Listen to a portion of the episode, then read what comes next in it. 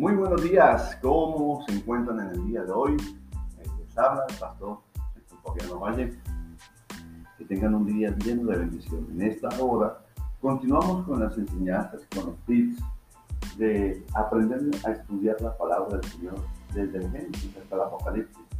Y hemos ido estudiando día a día sobre la creación. Ahora pasamos a un tema muy interesante que está en Génesis capítulo 3, el verso 1 y 3 sobre la desobediencia cuando el hombre pecó al desobedecer el mandato de Dios. Dice Génesis capítulo 3, el verso 1 hasta el 3. Pero la serpiente era astuta más que todos los animales del campo que Jehová Dios había hecho, la cual dijo a la mujer, con que Dios os ha dicho, no comáis de todo el árbol del huerto. Y la mujer respondió a la serpiente, del fruto de los árboles del huerto podemos comer, pero del fruto del árbol que está en medio del huerto, dijo Dios, no comeréis de él, ni le tocaréis, para que no muráis. Es interesante que para el ser humano era normal poder hablar con los animales. No se sorprende de que la mujer esté hablando con la serpiente. Y pasando a este tema, ahora viene la sutileza de la tentación cuando se comienza a cuestionar la, la autoridad. Y mire que la serpiente establece esa sutileza a través con que Dios. O también podemos decir de veras que Dios está diciendo esto es una intención que, cabe notar, que quiere exponer otra verdad paralela, otra verdad, o una posición contraria a la establecida por la autoridad. Entendemos de que la palabra de Dios, que los mandamientos de Dios no se deben cuestionar y que cuando se comienza a cuestionar, se está y estás enfrente de la tentación. Cuando hay algo paralelo. Y muchas personas pueden decir, pero, oye, no es tan malo, después de todo, o eso no me condena.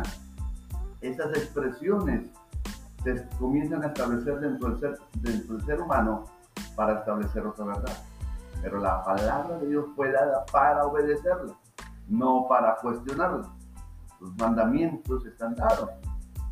Ahora, otro detalle importante no solamente que la mujer podía hablar con una serpiente, eh, la, la, pregunta de la serpiente, ahora la respuesta de la mujer, como tercer punto, es, es una respuesta que le está abriendo las puertas al pecado.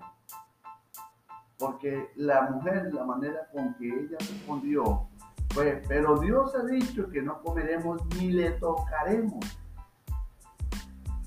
Y en y en el capítulo anterior en ningún momento Dios habló de que debían, que no podían tocarlo, estaba hablando de no comerlo.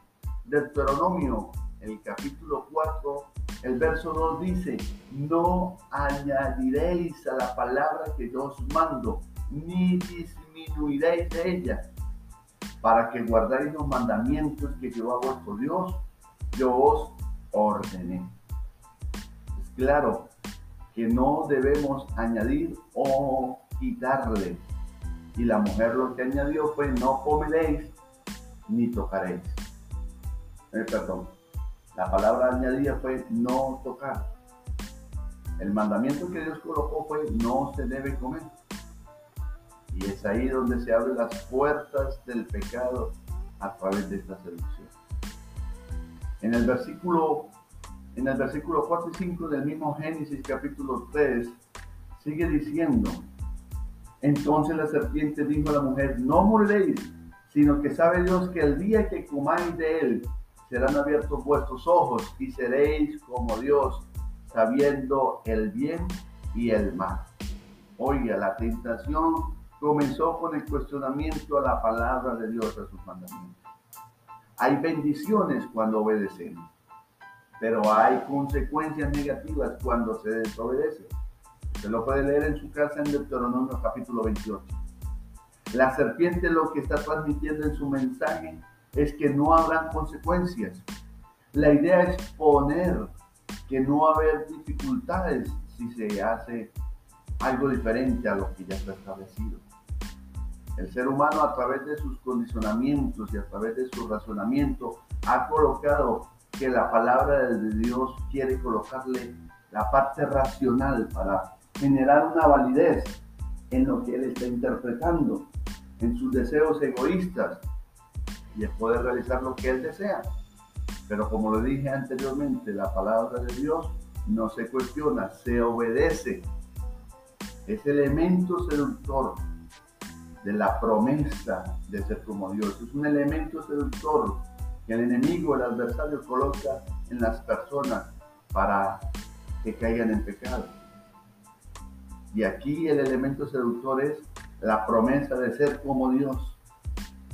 La promesa de poder llegar a sentir y a, entender la omnisciencia de conocer las cosas que Dios ha establecido. Bueno, mis hermanos, en esta hora, queridos amigos, quiero dejarles este pensamiento de que la palabra del Señor se hizo para obedecerla, no cuestionarla. Examine tu vida, haga una auditoría y qué es lo que Dios está haciendo, qué es lo que tú estás haciendo con los mandamientos y con lo que Dios ha establecido en su palabra para contigo, tu familia y cada área de tu vida. Bendiciones.